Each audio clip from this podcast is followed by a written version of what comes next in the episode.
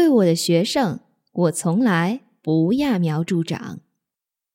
揠苗助长又叫拔苗助长，你知道这个四字成语是什么意思吗？让我们一起进入今天的节目吧。您正在收听的是《自然而然说中文》第五期成语故事《揠苗助长》，我是佳佳，欢迎收听本期节目。新的一周，新的机遇，你又离你流利说中文的梦想更进一步了。欢迎关注我们的 Facebook 主页、WordPress 博客、Twitter 及 Pinterest。在这些平台上，你除了能收听我们的节目、免费下载节目文本之外，你还可以每天通过一张图片的内容积累一些重要的中文知识点。通过故事学习语言是一个既有趣又有效的方法，它让你的大脑不仅通过你的眼睛、耳朵接收信息，也通过你想象出的图像帮助你的大脑记忆。而这种图像记忆比传统记忆的效果要提高三到十倍。几乎每个人小时候睡前都会让爸爸妈妈给你讲一个小故事。而那些小故事，可能过了很多年后，直到今天，你还能记得清清楚楚。所以在自然而然说中文学成语俗语这一系列的节目中，我们会通过这种方法去帮助你记忆。在说完、解读完故事后，我们还会有一个练习发音的小环节，去强化你的记忆，完善你的发音。现在就让我们进入今天的成语故事吧。揠苗助长这个成语出自于宋吕本中《紫微杂说》，揠苗助长，苦心极力，足无所得也。我们先来一起听听这个故事吧。从前，宋国有个急性子的农民，总嫌他田里的秧苗长得太慢。因此，总是忧心忡忡的。他成天围着那块田转悠，隔一会儿就蹲下去，用手量量秧苗长高了没有。但秧苗好像总是一样高。用什么办法可以让苗长得快一些呢？他转呐想呐，终于想出了一个办法。我把苗往高处拔拔，秧苗不就一下子长高了一大截吗？说干就干，他毫不犹豫地卷起裤管就往水田里跳，动手把秧苗一颗一颗地拔高。他从中午一直干到太阳落山，才拖着发麻的双腿往家走。一进家门，他一边捶腰，一边嚷嚷：“哎呦，今天可把我给累坏了！”他儿子忙问：“爹，您今天干什么重活了？累成这样？”农民洋洋自得地说：“我帮田里的每棵秧苗都长高了一大截。”他儿子听后觉得很奇怪，拔腿就往田里跑。到田边一看，糟了，秧苗确实是长高了不少，可是先拔的秧苗已经干枯，后拔的也叶儿发蔫，耷拉下来了。你听明白这个故事了吗？没听明白也没关系。下面让我们再来听一遍。这次我会边说边讲解一些重难点词，请边听边回答我的提问，就像咱们一起在对话一样。这个方法可以训练你用中文进行思考，同时可以提高你的听说能力。从前，宋国有个急性子的农民。总嫌他田里的秧苗长得太慢，因此总是忧心忡忡的。秧苗是农作物的幼苗，通常指水稻的幼苗，而我们平常吃的米饭、大米就是由水稻而来的。忧心忡忡是指心事重重、十分忧愁的样子。故事里宋国的农民是个慢性子，不，他是个急性子。他为什么总是忧心忡忡的？因为他总嫌田里的秧苗长得太慢了。他成天围着那块田转悠，隔一会儿就蹲下去，用手量量秧苗长高了没有。但秧苗好像总是一样高。用什么办法可以让苗长得快一些呢？他转呢，想呢，终于想出了一个办法。我把苗往高处拔拔，秧苗不就一下子长高了一大截吗？农民想出让秧苗长高的方法了吗？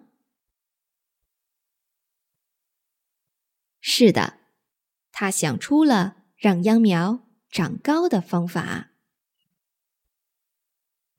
说干就干，他毫不犹豫地卷起裤管，就往水田里跳，动手把秧苗一颗一颗的拔高。他从中午一直干到太阳落山，才拖着发麻的双腿往家走。农民是怎么让秧苗长高的？他动手把秧苗一颗一颗的拔高。他拔了整整一个早上吗？不，他从中午一直拔到太阳落山。一进家门，他一边捶腰一边嚷嚷：“哎呦，今天可把我给累坏了！”他儿子忙问：“爹，您今天干什么重活了？累成这样？”农民洋洋自得地说：“我帮田里的每棵秧苗都长高了一大截。”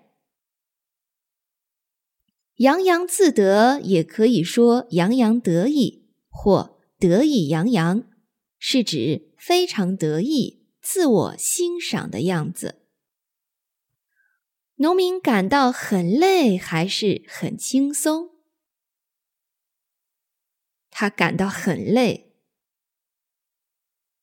他对自己今天做的事很得意，还是很忧愁？他很得意，他洋洋自得。他儿子听后觉得很奇怪。拔腿就往田里跑，到田边一看，糟了！秧苗确实是长高了不少，可是先拔的秧苗已经干枯，后拔的也叶儿发蔫，耷拉下来了。拔腿指快速起步、迈步。谁听了农民的话，跑到了田里？他儿子，他儿子是第二天才去了田里，还是立即就跑到了田里？他立即就跑到了田里，他拔腿就往田里跑。他发现秧苗是否如他父亲所说的那样长高了？是的，秧苗的确是变高了。那他们是不是就能提前收获大米了？不是，秧苗都已经干枯或发蔫了。怎么样？你都回答正确了吗？接下来我们来详细解读一下这个成语和它给我们带来的启示。揠苗助长，揠是拔的意思，苗是秧苗，助是帮助，长，请注意，它是一个多音字。由于这里是成长、生长的意思，所以读长。当它表示距离时，读长，比如长度、长处等。揠苗助长，比喻违反自然发展的客观规律，急于求成，反而把事情弄糟，适得其反。事物的发展，人的成长，都是循序渐进的。违背了这个规则，不仅无益，反而有害。比如这个故事中，农民的愿望是好的，他想让秧苗长得快一些，于是就自己使了好多力气去把它们一根一根的拔高，但最后不仅没能帮助秧苗快点儿长成，反而使它们都死了。最后，我们再来举几个例子，以帮助大家更好的理解这个成语，并能知道怎么在生活中用到它。每个例子我会读两遍，请大家跟着我读，注意模仿我的发音和语调。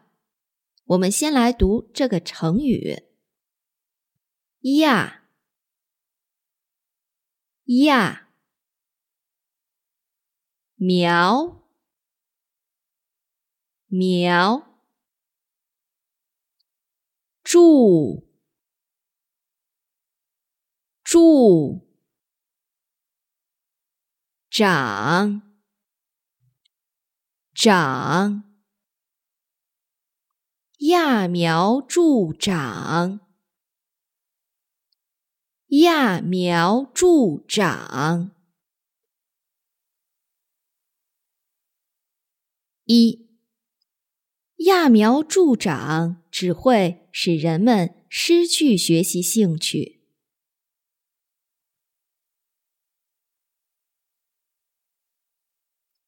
揠苗助长只会使人们失去学习兴趣。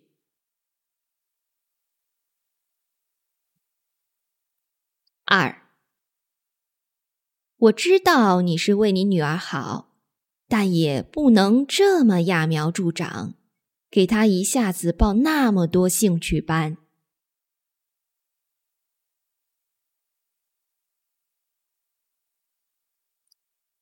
我知道你是为你女儿好，但也不能这么揠苗助长，给她一下子报那么多兴趣班。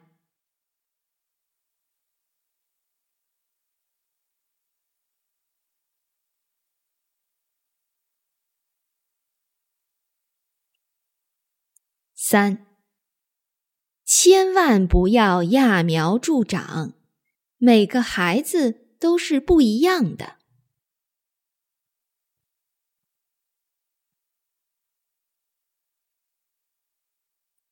千万不要揠苗助长，每个孩子都是不一样的。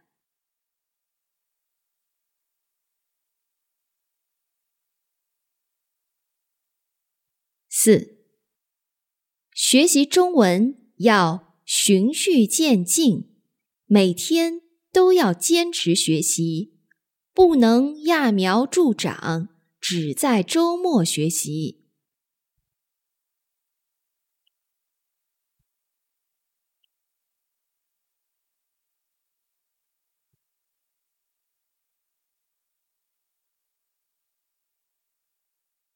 学习中文要循序渐进，每天都要坚持学习，不能揠苗助长只在周末学习。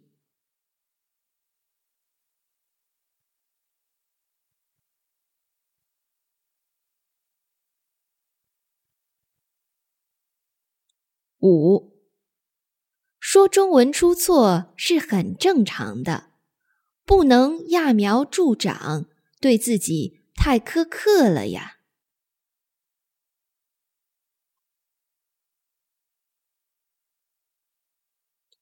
说中文出错是很正常的，不能揠苗助长，对自己太苛刻了呀。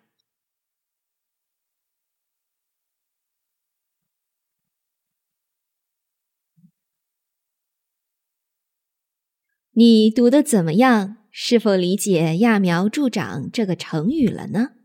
如果上面的例子太长或比较拗口，不要灰心，你可以利用比如 iPhone Podcast App 自带的放慢语速功能，多读几遍；也可以随时按下暂停、后退键，多练习几遍，你就会读的和我一样好。